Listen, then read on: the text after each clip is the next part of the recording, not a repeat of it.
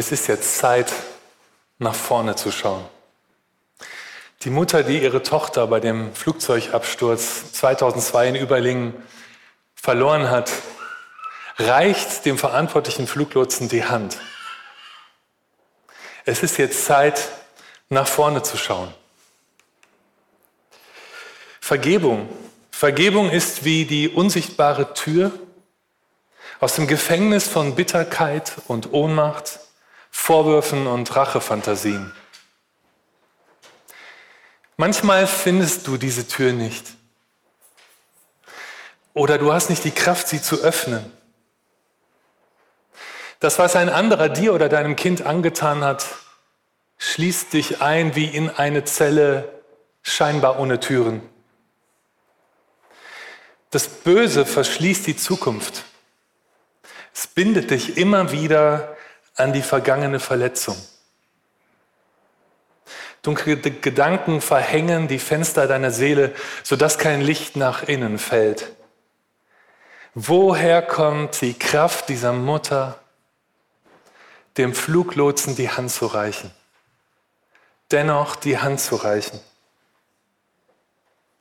Wie auch immer sie es geschafft hat, sie hat eine Tür geöffnet. Für sich und auch für den Fluglotsen. Heraus aus den Mauern von Bitterkeit und Ohnmacht. Sie hat die Tür geöffnet. Es ist Zeit, nach vorne zu schauen. Vergebung öffnet eine Tür in die Zukunft. Und manchmal ist es ein Weg, diese Tür zu finden und Kraft zu finden, sie zu öffnen. Und manchmal ist das auch eine, eine lange Reise. Die Bibel erzählt uns von solchen Reisen. Und ich finde, das macht die Bibel so glaubwürdig, dass sie so ehrlich und offen von unseren Schmerzen und auch von unserer Schuld spricht. Und zwar auch in den Familien der Glaubenden.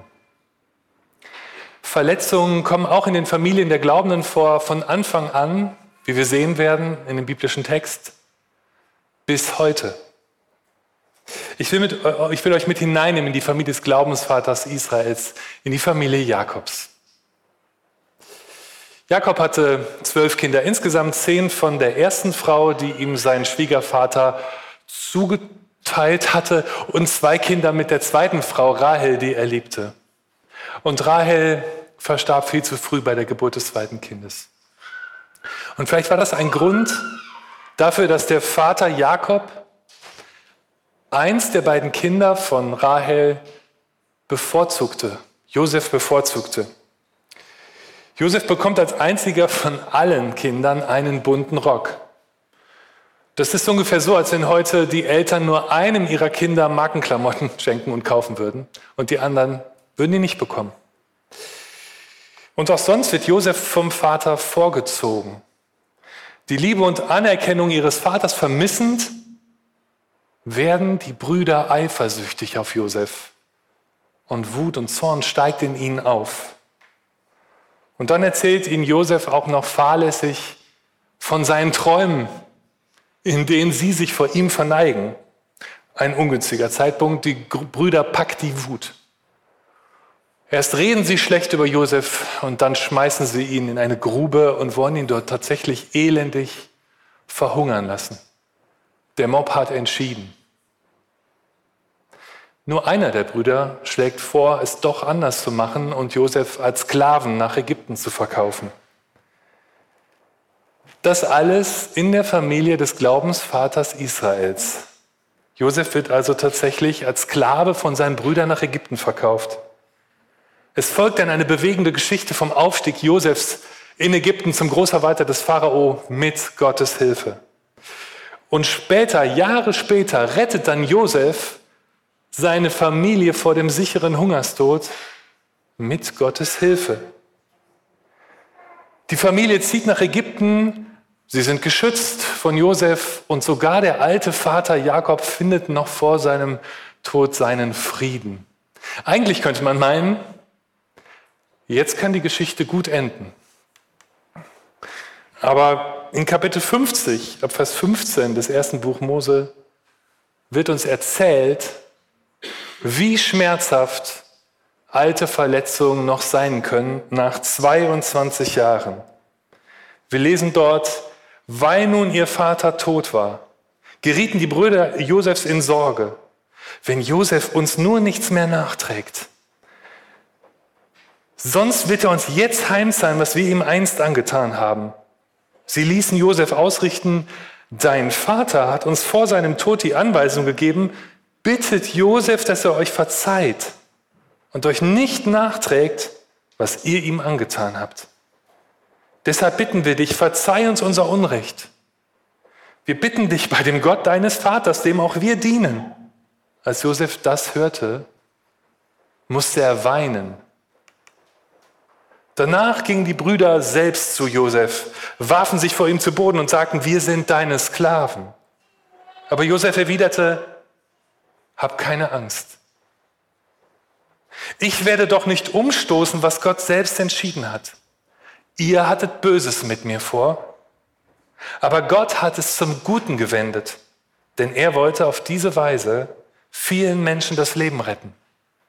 Das war sein Plan und so ist es geschehen. Habt also keine Angst. Ihr könnt euch auf mich verlassen. Ich werde für euch und eure Familien sorgen. So beruhigte Josef seine Brüder und gab ihnen wieder Mut. 22 Jahre, 22 Jahre nach der Verletzung siegt die Vergebung. 22 Jahre, bis das Böse die Familie nicht mehr spaltet.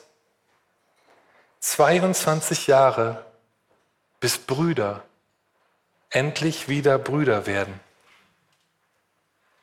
Wohltun zu sehen, dass Gott so lange warten konnte. Kein Druck von oben wegen der Zeitkomponente.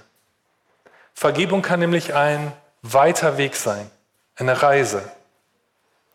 Vielleicht befindest du dich auf einer solchen Reise und suchst noch die Tür, die dich wieder zum Frieden führt. 22 Jahre sind eine lange Zeit, aber es war nicht zu spät für Vergebung. Es ist nie zu spät für Vergebung, solange wir leben. Die Brüder machen sich auf den Weg.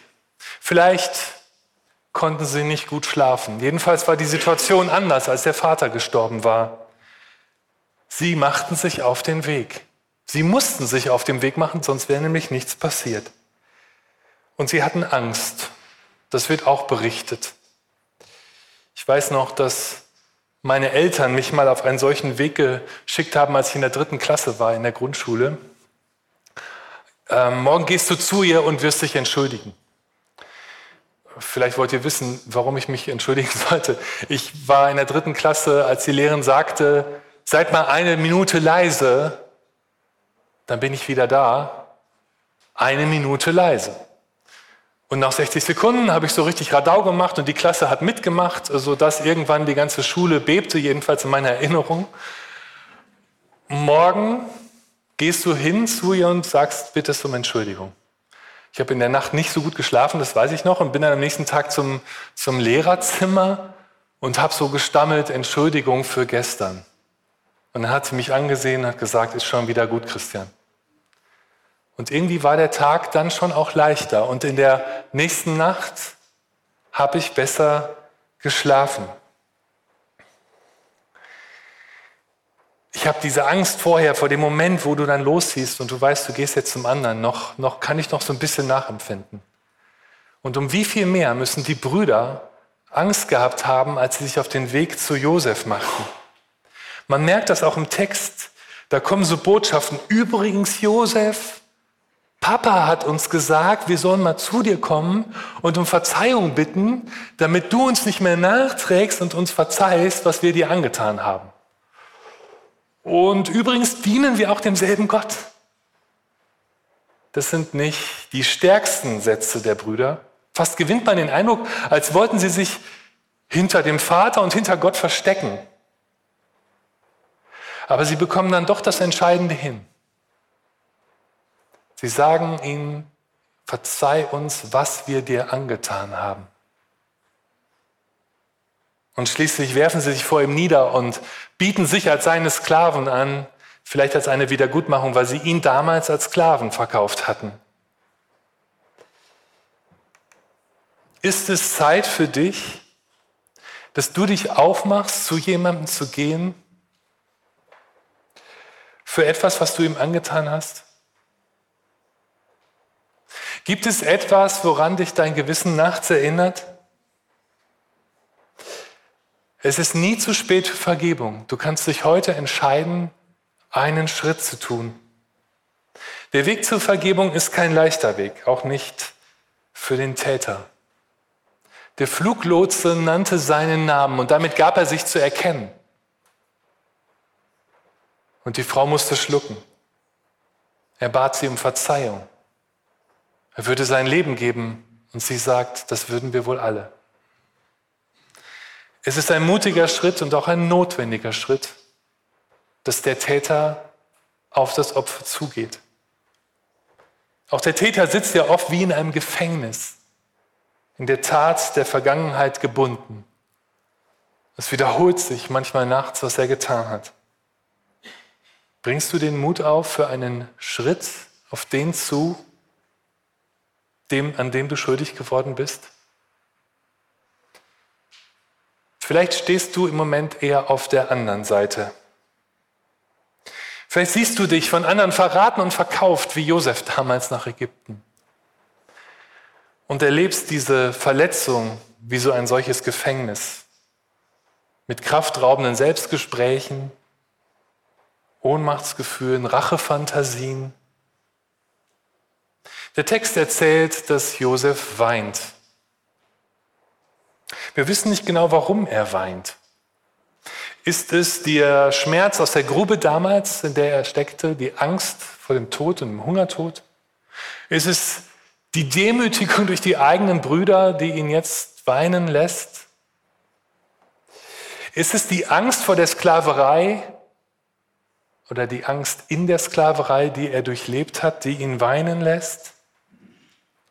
Ist es vielleicht die Trauer darüber, dass 22 Jahre diese Sache zwischen ihnen stand?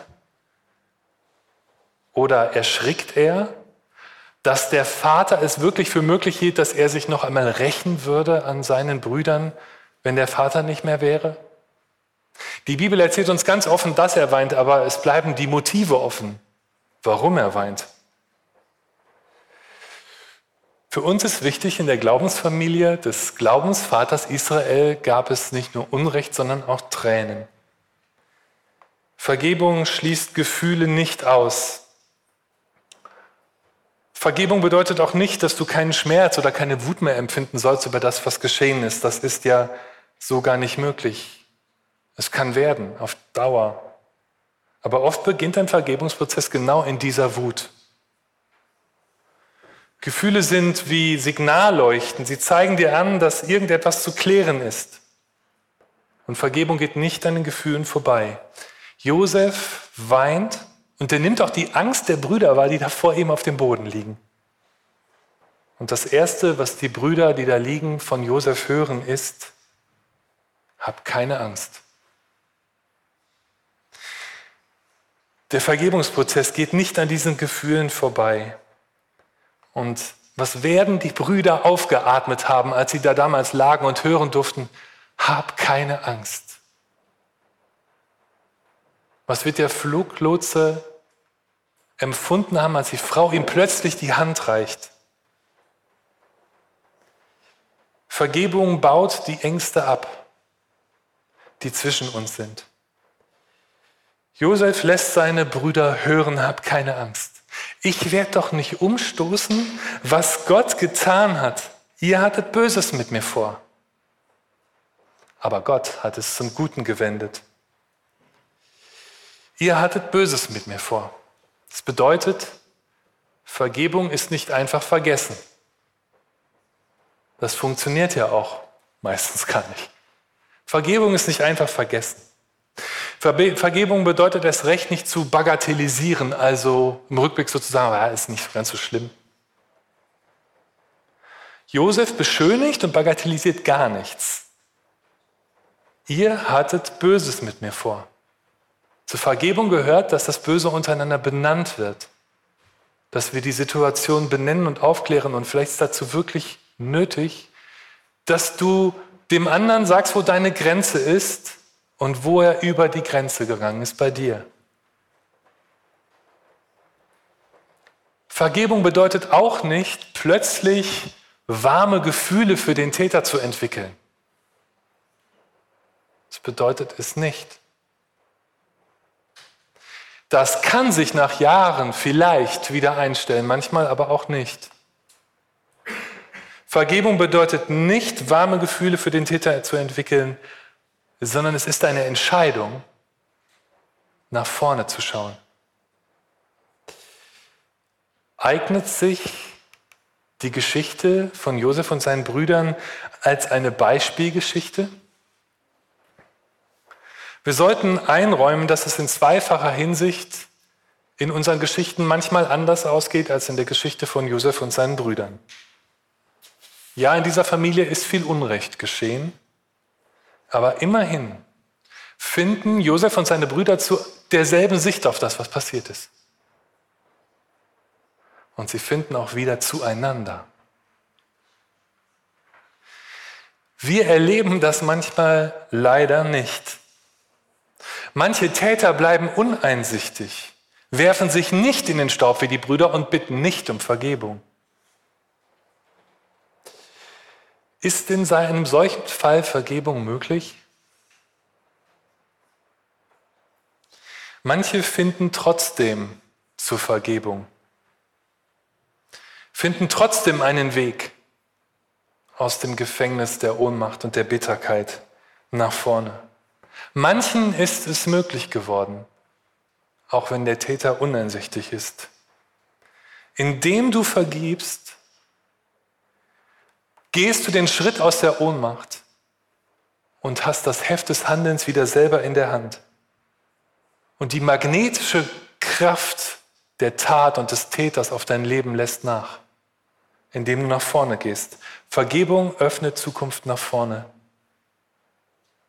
Auch in einer zweiten Hinsicht ist die Geschichte von Josef und seinen Brüdern anders als andere Schuldgeschichten zwischen uns. Josef bekennt, ihr hattet Böses mit mir vor, Gott aber hat es zum Guten gewendet. Josef erkennt im Rückblick und wohlgemerkt im Rückblick, dass Gott da eine zweite Geschichte geschrieben hat dass er Zukunft eröffnet hat für sich und für seine Brüder. Und er erkennt das an. Er sieht damit nicht über die Schuld der Brüder hinweg. Und das, was die Brüder getan haben, ist nicht plötzlich gut. Deswegen ist der Text so stark. Ihr hattet Böses vor. Gott aber hat daraus Gutes werden lassen. Es wird also überhaupt nicht schön geredet, was die Brüder getan haben. Gott hat es geschenkt, dass die ganze Familie des Glaubensvaters Jakob durch dieses Böse hindurch, durch sein Wirken am Ende gerettet wurde und mit ihnen noch viele andere Menschen mehr. Das hat Gott geschenkt. Ja, es gab Verletzungen, es gab Tränen in der Familie des Glaubensvaters, aber Gott hat zu dieser Familie gestanden. Er hat sie in allem bewahrt. Er kann großartige Wunder tun, auch in unseren Familien heute. Übersiehst du vielleicht etwas, was Gott schon tut, weil du so fixiert bist auf die Verletzung?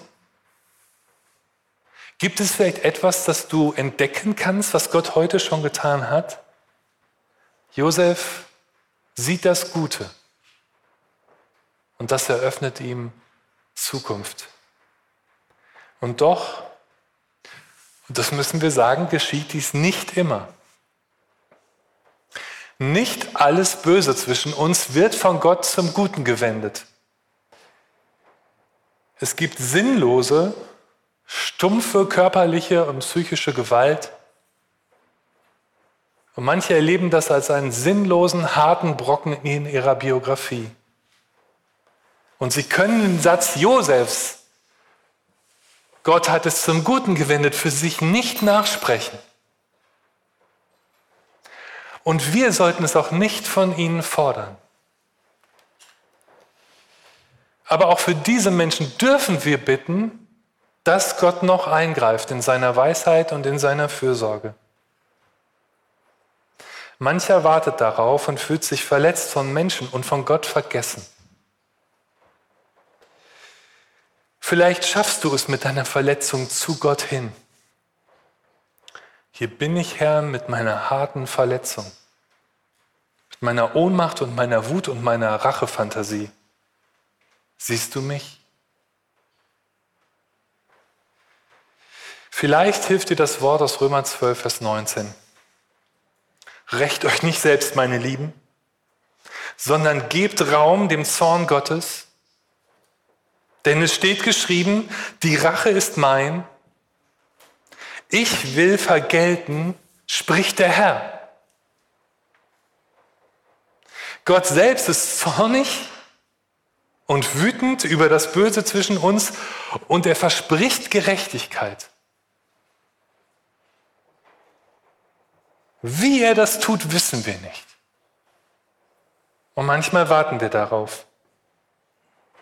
Aber wir können mit unserer Verletzung und auch unserem Racheträumen und Fantasien zu ihm kommen und sie bei ihm loswerden. Denn er sagt, die Rache ist mein, ich will vergelten, spricht der Herr. Vergeben lernen heißt loslassen lernen.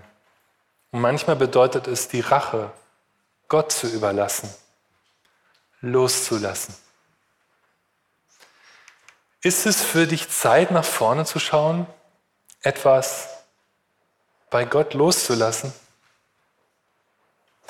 Wo immer du auf deinem Weg, auf der Reise der Vergebung stehst, Du kannst so zu gut kommen, wie du jetzt dich gerade fühlst, mit deiner Verletzung, aber auch mit deiner eigenen Schuld.